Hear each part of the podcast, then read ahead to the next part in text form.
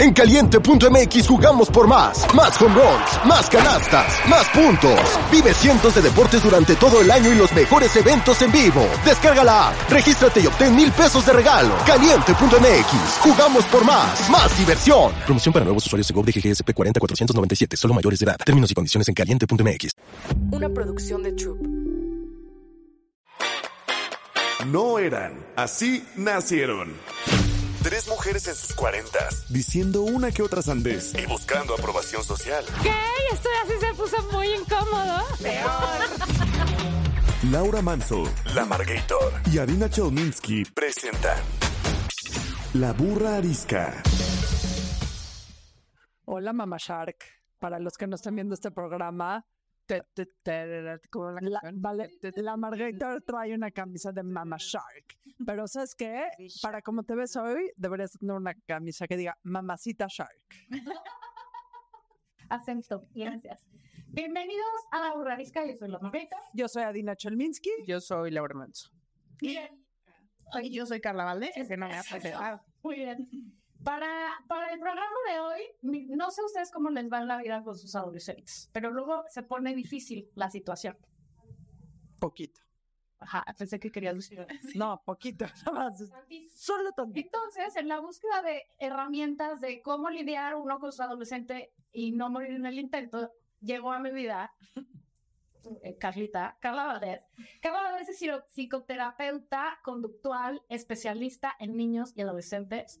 Deberías de ser para adultos. Es una gran acompañante para mamás también y mamás eh, en, en esta parte de acompañarlos a crecer y volverse ellos mismos.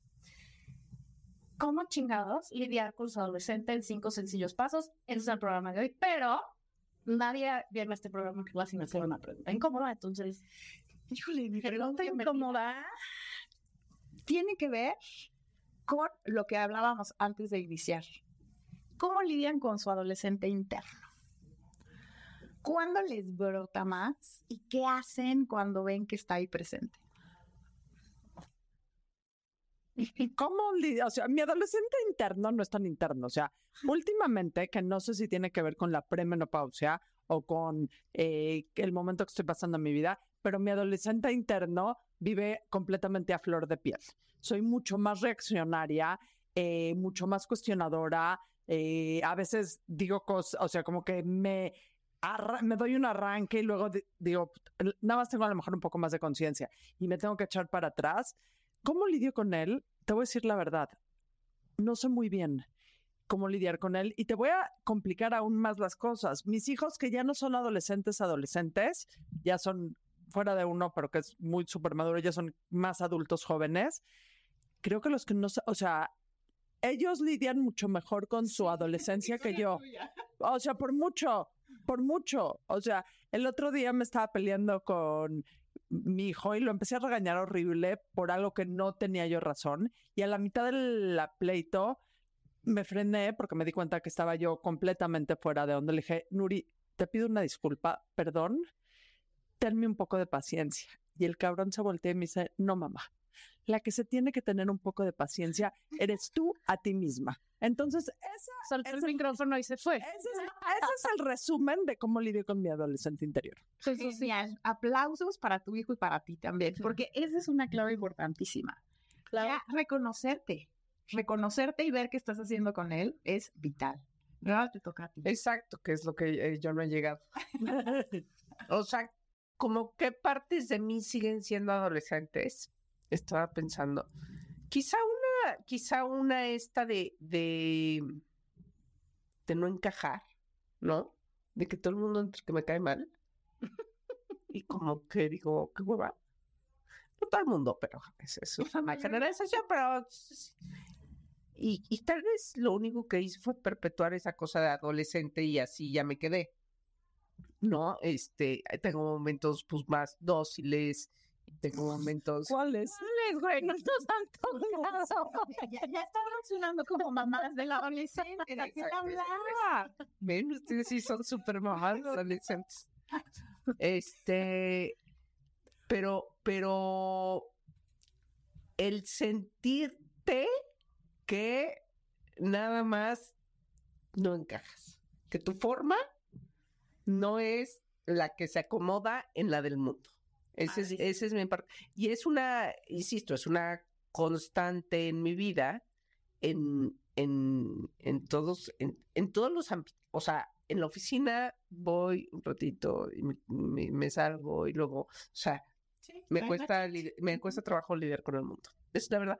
Pero, o sea, tampoco lo padezco, ¿eh? O sea, no, no es. Al no lo- Pero igual los adolescentes Lo padecemos lo demás. El tema es que lo padecen nosotros. Exacto. Nosotros les está en cae su güey. tiempo, es que no habla, es que me pone jeta, es que no, está en su mundo. Yo- ¿Por qué exacto. Ellos, ellos no lo padecen, o sea, objetivamente. No.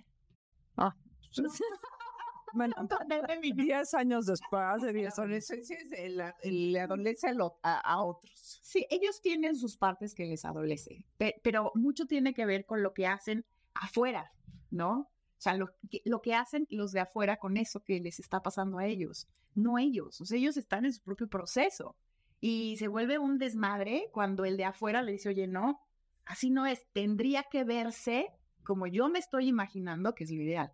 Ahí es donde empieza el desencuentro. Absoluto. ¿Vas tú?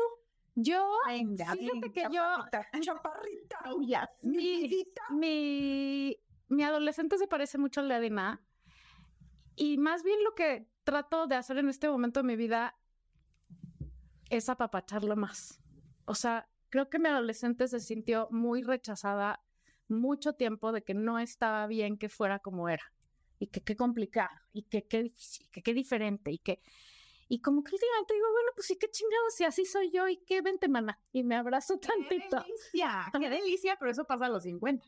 Y Bueno, y luego se me desgobierna y me voy como igualita que eh, y va, o sea, pero cuando pasan cosas así, en vez de crucificarme a mí misma y, y decir qué mal estuvo y qué mal, bla, bla, bla, como que digo, bueno, pues esto es lo que hay. ¿Cómo lo hago mejor la siguiente? O sea, trato de reflexionar un poco, pero trato de ser un poco más dócil con ella. Genial. No, pues lo tienen muy presente. ¿Y tú? Ah, o sea, no, no te salgas por la tangente. Yo un poco como ustedes dos, soy rebelde también, o sea, no, no me dejo y también tengo una parte de que me gusta estar sola. Y desde ese, desde ese lugar, todo el tiempo me estoy recordando con mis hijos adolescentes, tengo que señalar que tengo dos, uno de 20 y uno de 18 hombres, y igual. Y me ayuda muchísimo a acordarme cómo me sentía yo. O sea, cómo, cómo me vivía, cómo me experimentaba, qué necesitaba. Y cuando digo a, yo digo todos mis niños, todos los que tengo la oportunidad de ver son todos mis niños, que hablo por ellos, también soy su abogada defensora. Los, los entiendo, pero conectando con mi experiencia, ¿no? Este, esta sensación de, de necesidad de estar sola o de poderte revelar, ayuda, ayuda muchísimo. Si haces contacto, te pones en otro lugar, pero contacto contigo. Ahora, la primera pregunta que haría yo es, o sea, ¿es cierto que esto de la adolescencia se ha alargado?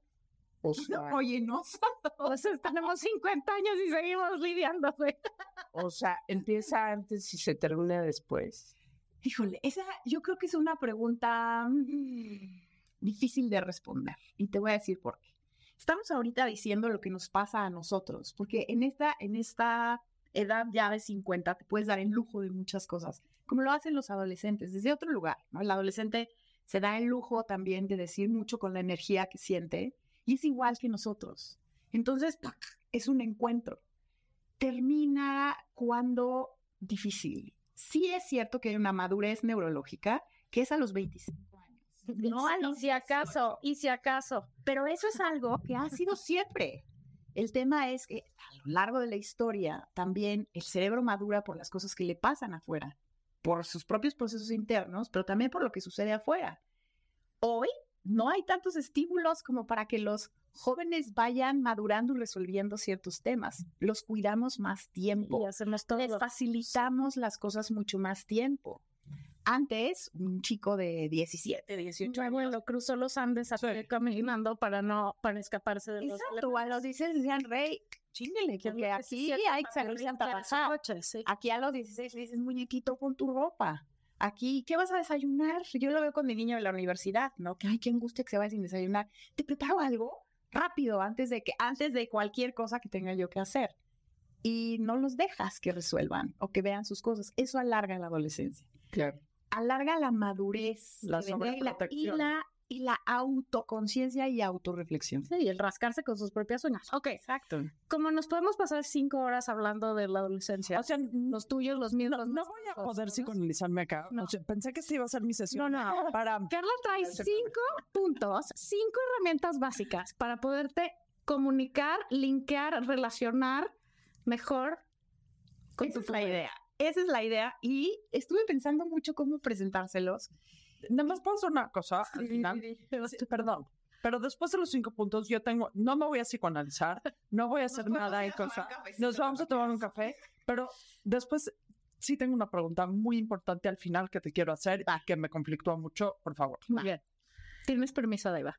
Bueno, estos, les decía, ¿cómo podemos presentarlos? Y se me ocurrió que son verbos. Cinco verbos superpoderosos. Y me encanta la palabra verbo porque el verbo es acción. Y la idea con los adolescentes y con todo es no que pienso, sino que siempre. Y es una de las cosas que los adolescentes más me dicen en el consultorio, ¿no? Esta incongruencia de que me piden una cosa, pero los papás hacen otra, o quieren irse para un lado, pero en realidad no se están yendo, no nos estamos yendo juntos, ¿no? Piden que vayamos a la izquierda, pero ellos desde la derecha te dicen, no, muy mal, no, muy mal. O sea, no. Entonces, por eso son cinco verbos. Ahí va. Venga. Y ustedes, ustedes me lo rebaten desde su adolescente, ¿ok? Traigo mi pluma lista. Primero. Saquen su cuaderno, manas. Su, de este para tatuárselo. Sí. A ver, primero, y les voy a hacer un ejercicio ahí. Cierren los puños. ¿Ok? Ahora, con los puños cerrados, imagínense que van a estar así todo el tiempo. Así van a escribir en la computadora, van a agarrar el micrófono, se van a pintar, se van a limpiar cuando vayan al baño. ¿Qué les parece esa idea? ¿Les gusta? Fatal. Fatal. Ya No se va a poder ¿Verdad? Sí. ¿Qué necesitan hacer? soltar. Abran los puños. Noten la sensación de su cuerpo. ¿Cómo Oh. se siente? Alivio, ¿verdad? Alivio. Una de las cosas fundamentales, y podría ser el primero, es suelta. Suelta. Pues ya yo no. Pero suelta, y aquí yo les digo algo siempre que no les gusta. Duele, pero es verdad. Suelta y dale sacrosanta sepultura al adolescente que tienes en tu mente. Ese no existe Al que quisieras que fuera. al que quisieras que fuera. A ese niño o esa niña que te imaginas y que necesitas ser para que tú estés bien. Entonces, lo primero es suéltalo. Ahora, con una mano abierta, ¿qué sí podemos hacer? Todo lo que les dije, ¿verdad? Puedes acompañar mucho mejor. puedes dar la mano. Y de eso se trata. No le puedes dar la mano y le puedes decir, aquí estoy, mano. Y le puedes hacer así y puedes abrazarlo, pero con el puñito no. Entonces soltar es una de las cosas más importantes, porque desde ahí, desde el, lo que yo quiero, como yo me lo imagino, como tú deberías ser, lo que ahorita yo creo que es bueno para ti, lo que deberías sentir, cómo te deberías de comportar, todas esas ideas que tenemos, que agarramos, no los vemos. No vemos quién es este niño y esta niña que están enfrente. ¿Quién es este güey que tengo aquí? Exacto. No nos damos permiso de descubrirlos. Pero eso empieza, yo diría, no solo el día que nacen, los sueltas. Los empiezas a soltar ese día. O sea, tienes que tener por lo menos el mindset de que, pues claro, si lo sueltas, güey, se va a caer y no va a sobrevivir. Pero el tema, el tema del adolescente, cuando nace, tú tienes, to- está en tu espacio completamente. Y, to- y todo el Tú control. dominas y tú le dices si te callas, si te vienes, si te limpio, y te... tú lo manejas. El adolescente no. Con el adolescente te no. queda no. No, Ay, suéltala. Ay, Carla, pensé que eso nos ibas a decir. ¿Cómo controlar a tu adolescente en cinco sencillos pasos? Y aquí lo que es interesante ¿eh? también de, de soltar es soltar el control de ellos, porque ellos son personas totalmente independientes. Maldita sea. que gritan, que, que tienen sueños, esperanzas, ilusiones, ven el mundo de cierta manera y nosotros pues no, no, no compartimos eso. A ver, pero que sí está muy padre. A mí es el tema que más me conflictúa. En, o sea, Empecé mal. em- empezaste pésimo para mí. Pésimo porque el- todo el mundo sabe que a mí me gusta muchísimo trabajo soltar. Y sé que hablo desde un punto de valor mío, o sea, de, de juicio de valor mío. Pero ¿qué pasa si ves a tus hijos y sientes que están cometiendo un error garrafal? ¿Cómo puede, o sea, cómo puedes soltar en ese momento? Te regreso a la pregunta. ¿qué necesitarías tú de alguien que te ama profundamente cuando ve que la estás hipercagando? No, que me acompañe y que si la hipercago y regrese, me abrace y punto. Y que no te diga, te lo dije. Y otra cosa, es que eso que acaba, acabas de tocar un punto importantísimo. La idea de que no queremos que sufran, de que no, que no se caigan, que si Que no les que pase que si nada. se caen, que no se raspen. Y que no Y se si se raspan, que no se les note, que no les arda. Y si les arde, que rápido. O sea, no se puede. Eso es imposible. La tienen que cagar. Nosotros estamos aquí hoy y le hemos cagado un chingo. Es la única Todas. manera de aprender. Pero eso. Pero la cagamos en un mundo más fácil. No, la cagamos y ya. Es verdad, es verdad que hay otros retos ahorita. Totalmente de acuerdo. Y la pandemia es un hito en, en los jóvenes, en nosotros y en todos. Pero, pero la vida es cagarla. Y yo les digo, la vida es dura. No quieren decirle a sus adolescentes otra cosa. Exacto. La vida es cabrona. Es que el profesor es muy injusto, lo reprobó. Pues, güey, así es. El profesor parte de. O sea, no, el profesor viene a enseñarles más que sumar que la vida no es justa. Que no siempre se acomoda, que no siempre está bien, que no siempre tienes la respuesta correcta, que no siempre vas a salir a recreo y que no fue suficiente lo que hiciste. O aunque haya sido suficiente, pues esta vez no te tocó el premio. O sea. Y, y quiero, eh, me dejas pensando un poquito en, bueno, no un poquito, mucho, pienso mucho siempre, pero hay, hay situaciones en las que es verdad que hay que estar atentos a que no esté corriendo un riesgo grave. sí. O sea, sí, sí hay cosas que hacer ahí. está la línea de la responsabilidad. Exacto. O sea, eh, tenga la edad que tenga. Creo que también, como te decía, en una pregunta que te ama, te va a acompañar y te va a decir, pero también te va a advertir. Y, y ahí va a estar. El tema es cómo. ¿Cómo es que los que vamos estando en la paralela con ellos para, para poder no, no evitar que la caguen, pero sí saber que aquí estoy?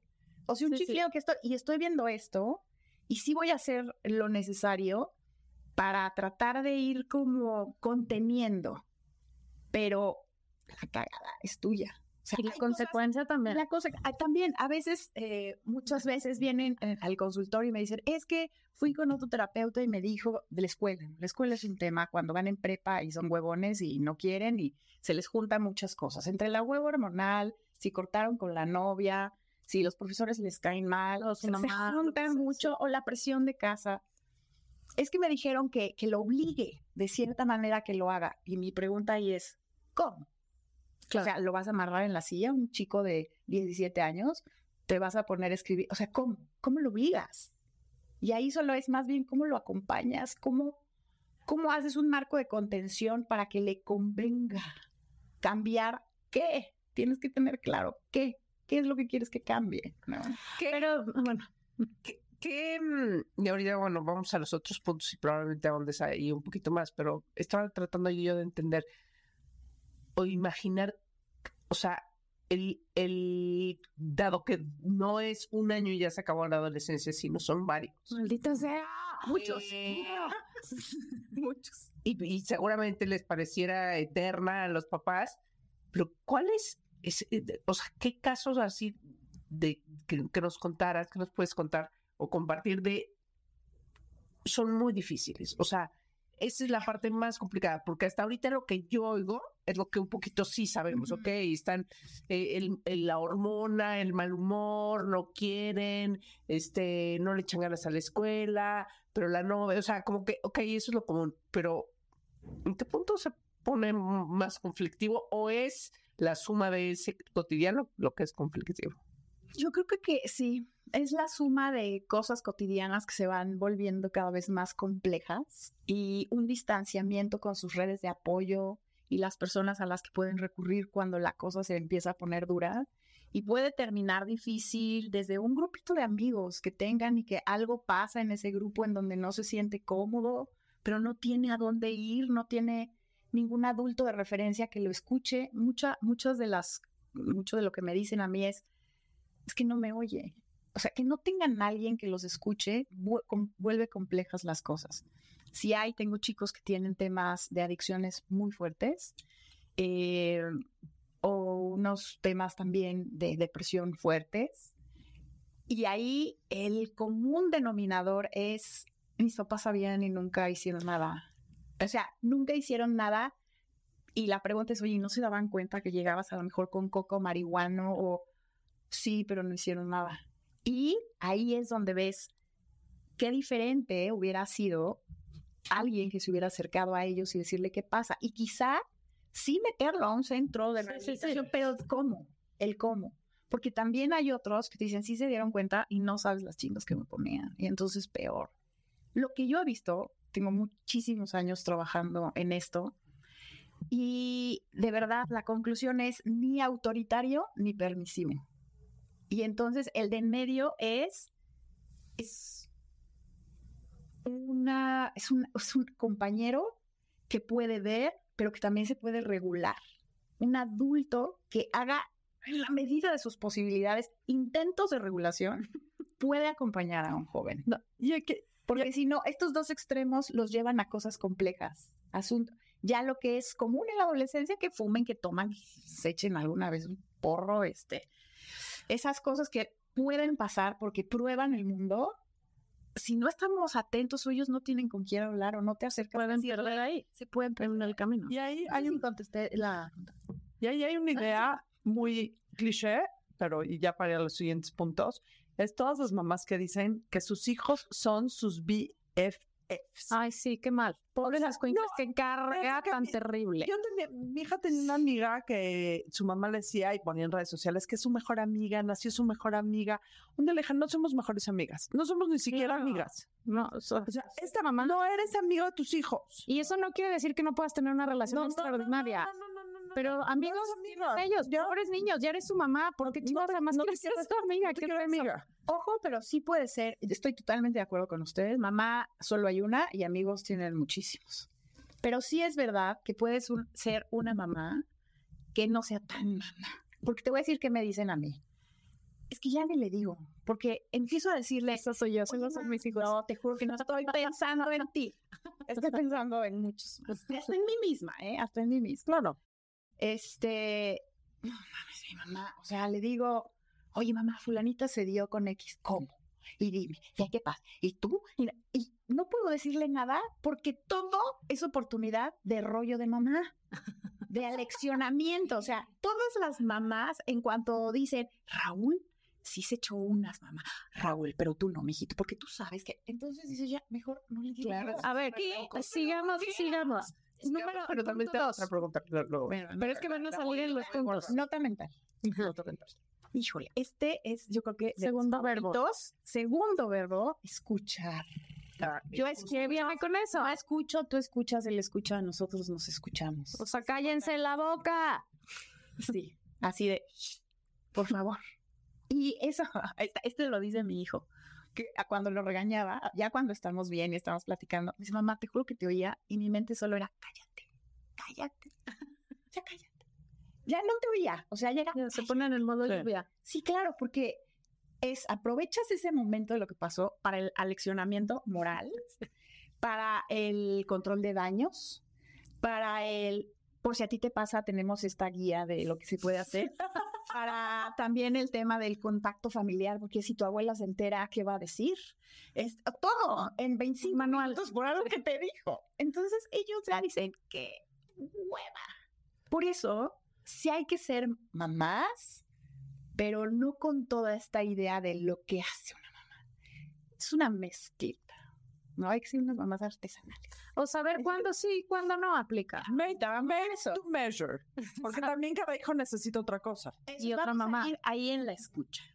Y aquí les propongo un tipo de escucha. ¿Qué tal las mamás que no escuchan? Tipo, no, oye mamá, fíjate que ay, se me olvidó comprar huevos. ¿Tú qué? Híjole, no. Y de así. esas hay el 99%. Sí, o el- es que yo, es que yo. No, no. Sí. No, los huevos. Te cambian porque- el porque tema. Están en su- porque, porque normalmente las mamás tienen 300. Oh, mamá, O sea, mamá, creo que no soy gay. con- Mamá, creo que soy gay. Ay, claro que no. Sí, Cero. Eh, ¿Qué ocurrencia? Seguro lo soñaste. Luego se te pasa esas modas raras. de- Sí. Sí. Claro, eso ya es una cosa más. O sea, pero es no escuchar. Es, es lo mismo. escuchar. Es desde no pon- con- pon- o sea, hacer contacto y, y abrir tu oreja en el momento que te está platicando que fulano y perengana se dieron. Claro, pero aquí les Ah, voy a proponer una forma de escuchar que la trabajamos en, en Atentamente, otro lugar donde colaboro. y se llama escucha atenta. Escucha y habla atenta. ¿Y en qué consiste? Cuando escuchas, escuchas al otro, estás en el otro, pero pones mucha atención a tus tendencias cuando escuchas. Y estas les van a sonar muy, pare muy o sea, todos las tenemos. Hacer juicios, a Cero. interrumpir y a planear la respuesta. O sea, la idea es esta, tu atención está en el otro, cuando también puedes poner atención en ti. Y estás, "Puta, ahorita, ahorita es el momento para decirle, pero ¿cómo se le ocurrió? Y no lo estás oyendo, porque estás tú diciendo, esto, esto te la mato, ahorita te la mato. ¿No? Mátame esta. Estás escuchando para ver qué contesta. Exactamente. Y tienes, y si tú no observas estas tendencias a interrumpir, entonces viene, el, no, mijito, te voy a contar en mi época lo que hacíamos. O el momento aleccionador. Algo todo mal. Ya me voy, vamos en el segundo punto. me voy de aquí. ¿Sabes Y lo interesante es cómo empezamos, cómo estamos para saber cómo nos podemos mover, ¿no? Entonces la escucha atenta es vital. Ok. Y el habla atenta al grano. Entonces, por favor, se lo suplico. Todo mal, insisto. Pero, pero al grano. Aquí lo que sí voy a hacer la próxima vez es que mi, cuando mi hija me diga, es que me di con alguien, yo le voy a contestar, yo también me di con alguien. A ver, que me escuche atentamente ella también, para ver qué se siente. Sí. Ok, escuchar, calla- callarse la boca y cuando vas a hablar, no echar choros mareadores. No hay que Punto hacer número tres. cóctel. Punto número tres. Punto número tres, nos vamos a aceptar lo que hay. Me encanta. Aceptar Cuando hay y como hay. como es. ¿Qué es aceptar? Aceptar es no pelearte con la realidad. Es el primer paso. Aceptar es no negar. Y va junto con pegado con asumir.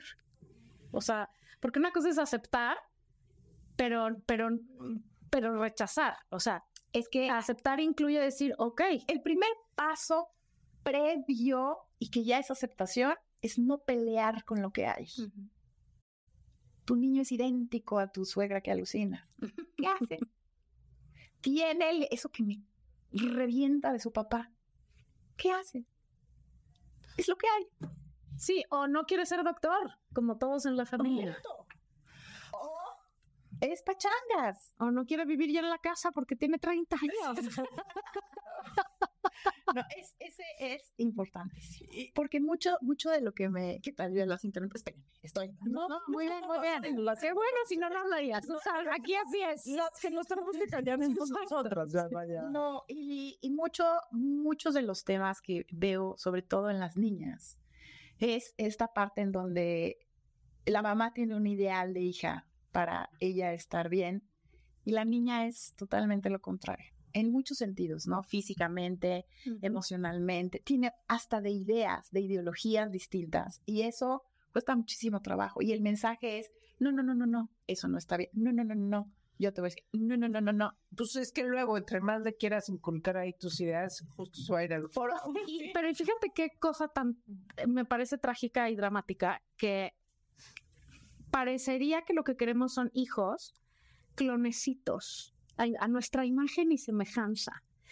Qué Como si estupidez. Dios. No, y además qué tontería cuando lo increíble de tener hijos es, o sea, te dieron la oportunidad de formar a otra persona individual, suya, y en vez de maravillarte de, güey, es tan distinto a mí, es, ay, es que qué barbaridad, es que todo esto está mal porque no es como, a mí me gusta y lo que yo creo. Sí, y aquí hay una cosa vital. A tu imagen y semejanza, pero para tu paz. Claro. Ni siquiera es que sea igual a ti, es que tú necesitas estar bien tú.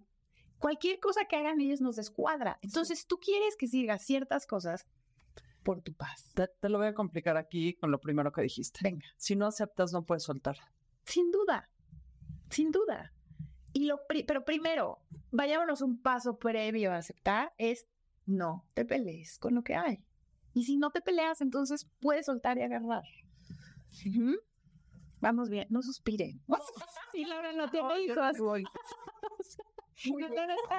No, siempre se lo hemos dicho. Estoy, Tomó la decisión correcta. no, estoy lleno de, no, aplicándolo pues, porque Esto es para tus para vidas. Para adolescente, bueno, acéptalo. Acéptalo ya. Vamos por otro. Cuatro. Soy cuatro. Cuatro. Para. Aquí, parar es algo que debemos aprender a hacer. Para y observa. A veces los, me dicen los chicos, no, es que no ve, o sea, no ve mi cara, no quiero hablar, no se da cuenta. Si me subo de la escuela cansado, con hambre, llevo ocho horas escuchando al maestro, ¿y, cómo fue? ¿Y qué hiciste? ¿Y cuéntame? ¿Y por qué estás vegeta? Siempre te subes de malas. No, no se da cuenta. Estoy cansada.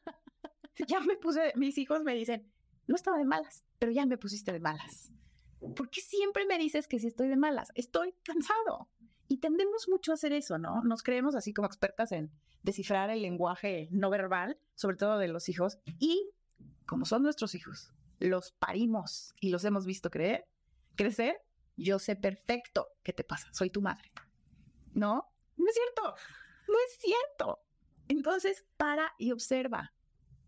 Date cuenta, ¿qué está pasando? Si ya te viste lo que decías al principio, ¿no? Si me arranco, para. Y, me, estoy yendo, me estoy yendo. Déjame, voy por un vasito con agua y regreso. Todas esas cosas que hacemos son ejemplos de regulación para ellos. Y para nosotros. Pero para nosotros es un gran regalo que nos merecemos a los 50. Vas a vivir más en paz. Para ellos es un ejemplo de regulación. Y usaría también el verbo para decir, no tengas prisa. O sea, para de empujarlos a lo siguiente, de pretender que sean algo que no son, de, de, de no disfrutar el momento y decir, puta, es que la adolescencia y la adolescencia y la adolescencia va a pasar. Como piedra de riñón, mana, pero va a pasar. O sea, duele, duele. o sea, tenemos mucha prisa, o sea, pensamos que en, la, en el, lo de crecer hijos tenemos prisa que ya sea lo siguiente y, ya dominar esta etapa y llegar a la, y güey, pasa rápido. El otro día leí un dato que me puse a llorar arduamente porque dice que a los 18 años tus hijos ya pasaron contigo el 93% del tiempo que van a pasar contigo toda su vida. Vayan por un Kleenex. No, no, no, no, no. Eso ya. ¿Para, qué haces esa ecuación? De nada. ¿Para qué la es peor? No, no van, ni van a parar, ni van a soltar. No, es que eso es una aliciente máximo para revisar tu estrategia, güey. Eso, eso que estás diciendo, lo que tú quieres es en esta etapa crear, eh, me estoy imaginando ahorita, ¿eh? una inercia boomerang. Exacto, para que ese 7% que queda sea exitoso y quieran venir a ver claro, y quieran compartirse lo que queda. A mi mamá. Ya, no hay tanta, bien, no hay tanta relación tan sana que siempre quieras ir. Siempre hay, ¿no? No, yo no, gente que sí. Yo, no, yo, no, yo no, creo que sí. depende, depende de qué construyas. Te voy, te voy a decir, para mí creo que digo, aparte que es mi papacito absoluto, Chris Martin. Chris Martin tiene una canción que es el de Coldplay que se llama Fix You. Yo lo único que espero a mis hijos es que me lleven a vivir con el de Coldplay. Oye, eso no me quieran, no. Me den con el exacto. me den con Chris Martin. Es que en el momento que sientan que necesitan un lugar seguro, o sea, siempre sepan que es mi casa. Acabas de decir algo, Vita. Sí, sí, eso está bien. No siempre, me duele horriblemente saber que no van a estar en el día a día, pero hoy por hoy, lo único que puedo sacar de esta conversación que te estamos teniendo. ¿Lo único? O sea, lo, más importante. Para mí, es con la para, para mí en este momento, lo que todo me está llevando en este momento de mi vida, de los retos que tengo yo como mamá, es que todo esto lo tengo que hacer y esperemos el quinto para que el día que necesiten cualquier cosa y necesiten un lugar seguro, así es, sepan que pueden regresar, pase lo que pase, porque los acepto, porque los oigo, porque los solté de la manera correcta, porque pude parar de en los momentos correctos. Sí, yo creo que en efecto lo que lo que yo me refería nos falta un punto antes de que eh, concluyan. ¿eh? Nada más eh, quería como completar eso. Que, que, que seguramente, y este, conozco tu relación familiar y claro que tus hijos van a regresar y claro que has hecho muchísimas cosas buenas, pero que no siempre es todo es felicidad. A veces, a veces. No, es ansiedad. El job description es que les vas a caer mal. en algún momento. Claro. Lo importante es, no tienes que caerles perfecto. Exacto. Y, y, vuelvo a como empezamos, ¿no? Exacto. La vida es cabrona y las relaciones son cañonas y le vas a caer mal y va a sufrir todo eso sí, pero tienes un botiquín para cualquier, un maletín para cualquier cosa que se presente y que va a hacer es, eso te permite construir el espacio para que vuelvan.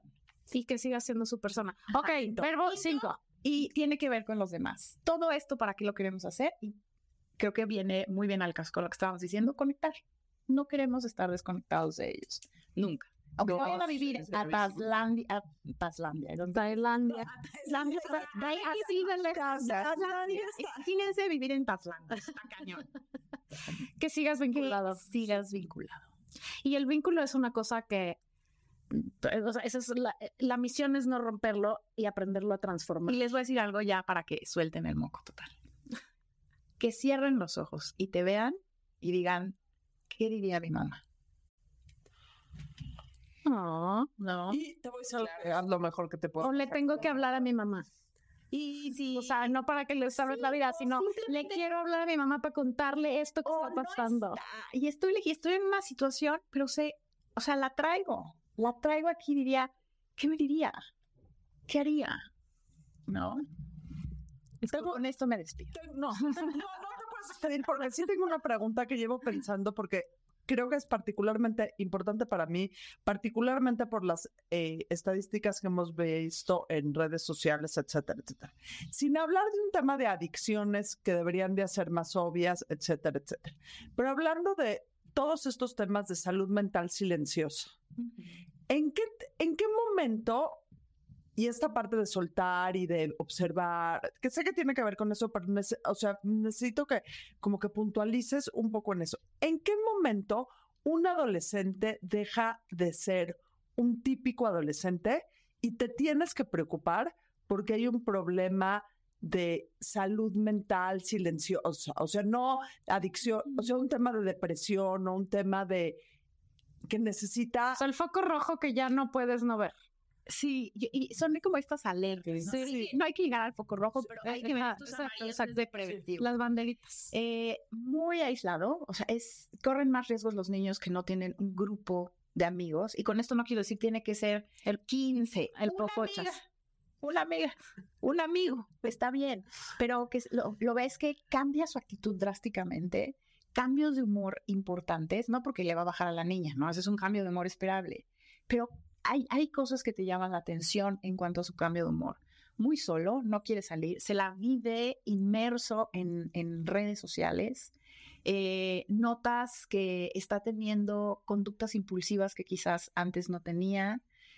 Eh, apatía, apatía total, o sea, ya ni al foot que le gustaba, ¿no? Porque hay unos que me dicen, yo creo que está deprimido y corre riesgo ya de suicidio mañana, pero búscalo, se fue al fútbol en cuanto regrese. No, a ver, o sea, no. Ahora, no, la depresión no solamente la ves en un tema de total desgano, hay depresiones activas, ajá, pero también tienen esas estas depresiones activas, esto que estábamos comentando, ¿no? Me llama la atención que ha cambiado raro.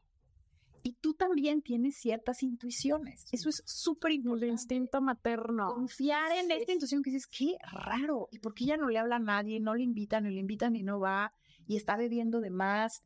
Y, híjole, me ha dicho cosas raras. Poner muchísima atención porque a veces te- ellos te van mandando mensajes de lo que están viendo, de quiénes están haciendo amigos en las redes.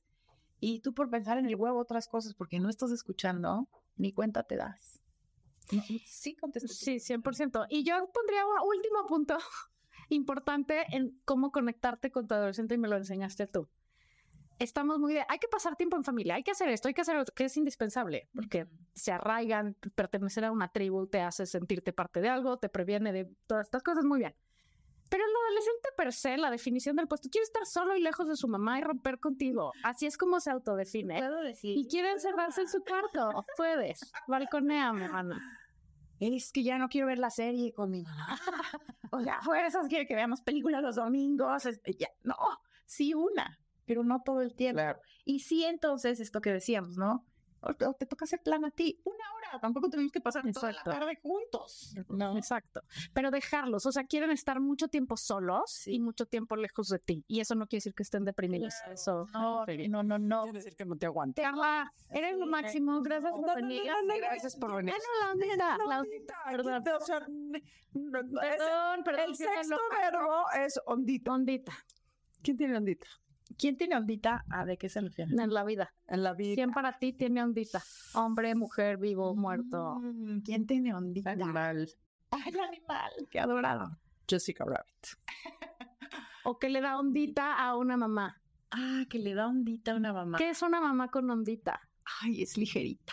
O sea, es ligerita, se ríe. Este, ¿quién tiene ondita? Qué buena pregunta, ¿eh? No, acabas de decir algo muy... Eso. Una mamá con ondita es una mamá Ligerita. La gente con los... No se anda La gente- enganchando la con gente todo. con ondita es ligerita. Con eso me quedo. Sonríe, es más sonriente. No se toma las cosas tan a pecho. No exagera. Se caga de risa de ella misma. Y disfruta un poco más a sus hijos, ¿no? todo. Pero en primer lugar, antes de a sus hijos, a ella misma. Ay, qué bonito. Carla, ¿dónde te podemos seguir? Eh, En ninguna parte, porque Carla es una mujer inteligente sin redes sociales, pero si alguien la quiere contactar, tengo. si alguien la quiere contactar, nos manda un mensaje y les damos su- Con Con muchísimo el teléfono a consulta. Eres lo máximo. Gracias. Gracias por venir. Gracias a ustedes y un placer estar aquí. Para nosotros más. Bye.